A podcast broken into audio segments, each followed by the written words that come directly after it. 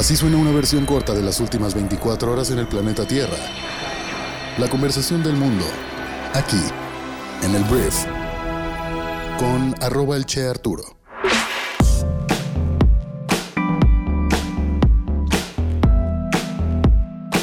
Muy buenos días, bienvenidas, bienvenidos a esto que es el brief para este miércoles 2 de noviembre. Realmente espero que estés escuchando este programa desde la comodidad de tu cama, de tu casa, porque hoy no fuiste a trabajar. Si no sabes de lo que estoy hablando o no estás en México, el día de hoy es un día de asueto, entonces espero que puedas descansar. Pero no me quiero desviar. Este podcast está diseñado para que puedas informarte en cuestión de minutos con las noticias más importantes del día. Y es traído a ti por Briefy, la plataforma de microaprendizaje para líderes de negocios. Yo soy Arturo Salazar, tu anfitrión, y vamos a comenzar con esto que es el Brief. Arranquemos hablando de Andrés Manuel López Obrador, que es el presidente de México, que hay algunos temas que te conviene saber para que estés informado de lo que está pasando con el contexto político de México. Mira, para entender esta noticia tenemos que irnos al lunes. El lunes, la conferencia del episcopado mexicano, básicamente la iglesia mexicana, advirtió que la iniciativa presidencial de reforma electoral es claramente regresiva y representa un agravio a la vida democrática de nuestro país. Cuando esto sale, la pregunta era, ¿qué va a decir el presidente? Por dos razones. Andrés Manuel es una persona católica y además la iglesia es una institución importante por lo que tienes que tener cuidado con lo que le dices a la iglesia y en el contexto de que hace algunos meses cuando tristemente dos sacerdotes jesuitas fueron asesinados en el norte de México, Andrés Manuel sí cargó en contra de la iglesia y la respuesta de la misma no fue lo mejor para la percepción de la presidencia de México. Y creo que sí se nota con la reacción de esta ocasión. El presidente dijo respetar pero no estar de acuerdo con la defensa del INE que hizo la iglesia católica. Durante la conferencia mañanera, López Obrador dijo que no está de acuerdo porque la democracia es el el poder del pueblo.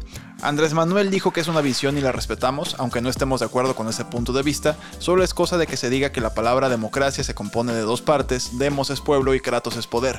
La democracia es el poder del pueblo y hay quienes quieren, los conservadores, los oligarcas, que nada más haya kratos sin demos, o sea, poder sin pueblo. La iglesia somos todos, la iglesia es todo el pueblo, fue lo que remató el presidente de México, en una reacción un poquito laxa, tranquila, respetuosa, hacia una institución que está en contra de él, lo cual históricamente, si te vas a la evidencia gráfica tal cual de las mañaneras, es raro. O sea, normalmente Andrés Manuel carga y emite adjetivos como conservadores, neoliberales, etcétera, contra cualquier hombre, mujer, institución que esté en contra de algo que esté empujando la 4T, y en este caso con la iglesia se portó bastante mesurado. Y en un remate de noticia en esta misma mañanera, el presidente que últimamente se le ha cuestionado acerca de los múltiples viajes a Sinaloa y lo están acusando de que se está reuniendo con gente del cártel de Sinaloa, lo acusan también a su gobierno de tener un vínculo, tener un acuerdo con el cártel, el presidente puso en la mesa su renuncia el día de ayer si se comprueba que mantiene un pacto con integrantes del cártel de Sinaloa por sus visitas realizadas al municipio de Badiraguato, lugar de nacimiento de Joaquín El Chapa Guzmán de Sinaloa. Nada más te quería decir que ahí está la apuesta. Vamos a hablar de otro personaje político importante en nuestro país, que es Felipe Calderón, expresidente de México, que el día de ayer rechazó las declaraciones del secretario de Gobernación, Adán Augusto López, sobre que existe una investigación en su contra en La Haya por crímenes de lesa humanidad. Calderón escribió, no, secretario Augusto, no existe ninguna investigación internacional contra mí, tampoco en La Haya, infórmese antes de hablar. Para mentir se requiere talento. Aquí les dejo los casos bajo investigación en la Corte Penal Internacional. Esto después de que el secretario de Estado de Andrés Manuel López Obrador señaló que hay una denuncia internacional contra el panista por crímenes de lesa humanidad derivado de la operación Rápido y Furioso sobre tráfico de armas. El secretario de Gobernación ha estado confrontándose con diferentes personajes de nuestro país, como gobernadores de oposición, como expresidentes, hasta con Ricardo Monreal ya tuvo por ahí un encuentro. En esta gira nacional, que no es ningún secreto, está posicionándose a sí mismo como un precandidato para la presidencia de México en 2024 por Morena, que de hecho ayer salió que Claudia Sheinbaum ya tiene hasta una canción. No la he escuchado, la verdad, a ver si mañana la ponemos por aquí para endulzar el brief. Vamos a hablar de las noticias más importantes del resto del mundo. Y quiero empezar hablando de economía porque los funcionarios de la Reserva Federal de Estados Unidos han insinuado que es probable que el día de hoy aumenten la tasa de interés de referencia en 75 puntos básicos por cuarta vez consecutiva. Los analistas e inversionistas esperan que los funcionarios de la Fed, incluido el presidente Jerome Powell, indiquen si pueden reducir el ritmo de las subidas de intereses en el futuro. Durante la reunión de septiembre, los formuladores de políticas indicaron que necesitarían aumentar la tasa de los fondos federales a por por lo menos 4.6% para principios del año 2023. Una alza de 75 puntos básicos el día de hoy llevaría la tasa de interés a entre 3.75 y 4%. Los analistas de Bank of America, Goldman Sachs, Morgan Stanley y Evercore predicen que la Fed solo aumentará las tasas en 50 puntos básicos en diciembre. Hablemos de Brasil, la economía más grande de Sudamérica, en esta cruda que tiene después de una elección presidencial muy reñida el pasado domingo, en la que Lula da Silva resultó ganador. Pero el mundo, o los que estamos al pendiente de Brasil, estábamos un poquito inquietos porque Jair Bolsonaro, el actual presidente y perdedor de la elección, no había hecho ningún tipo de declaración en la que reconociera la victoria de Lula da Silva. Y ayer en su primera declaración pública desde que perdió las elecciones, Jair Bolsonaro no mencionó su derrota ante Lula da Silva, aunque luego un asesor dijo que el gobierno de Bolsonaro cumpliría con la transferencia del poder. Bolsonaro dijo que quienes protestaban en su apoyo estaban expresando injusticia sobre la votación, pero no hizo acusaciones de fraude electoral como yo la neta pensé que sí iba a hacer, e instruyó a sus partidarios para que evitaran invadir la propiedad de otras personas. Entonces, Jair Bolsonaro ya habla indirectamente, reconoce básicamente la derrota, y lo cual es algo muy bueno para la estabilidad de la región.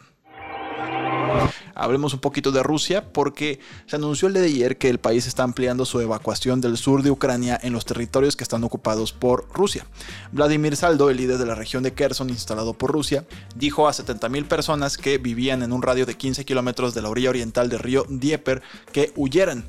El gobierno ucraniano dice que las evacuaciones representan la deportación forzada de sus ciudadanos. Rusia afirma que Ucrania planea inundar partes de Kherson destruyendo una presa y mientras tanto los ataques con misiles rusos continuaron en Ucrania y al menos un civil murió lamentablemente en una ciudad al sur del país. Entonces, por lo pronto Rusia se sigue retirando de territorios antiguamente ocupados por ellos.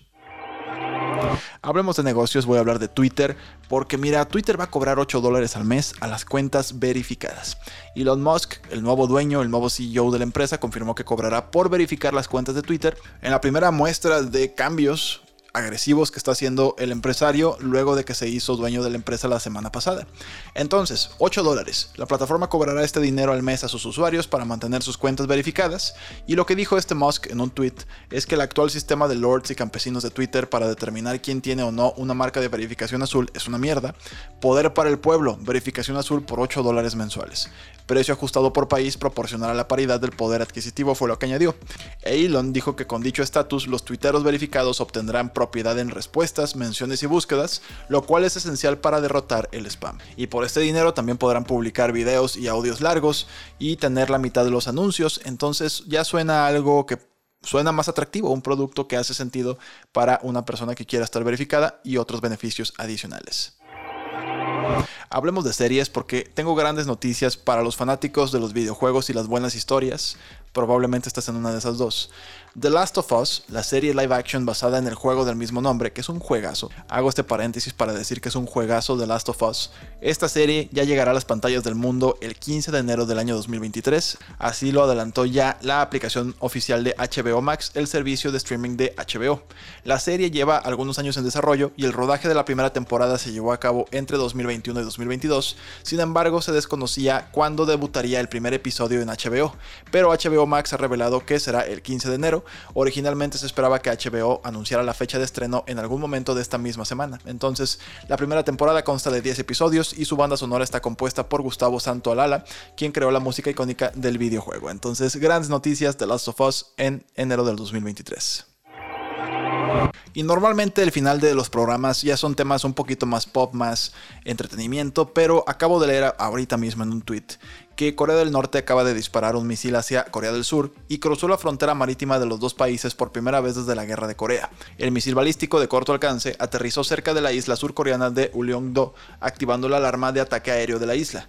A los residentes de la pequeña isla se les dijo que evacuaran y buscaran refugio. Pyongyang disparó un total de tres misiles balísticos de corto alcance frente a su costa este alrededor de las 9 de la mañana hora local.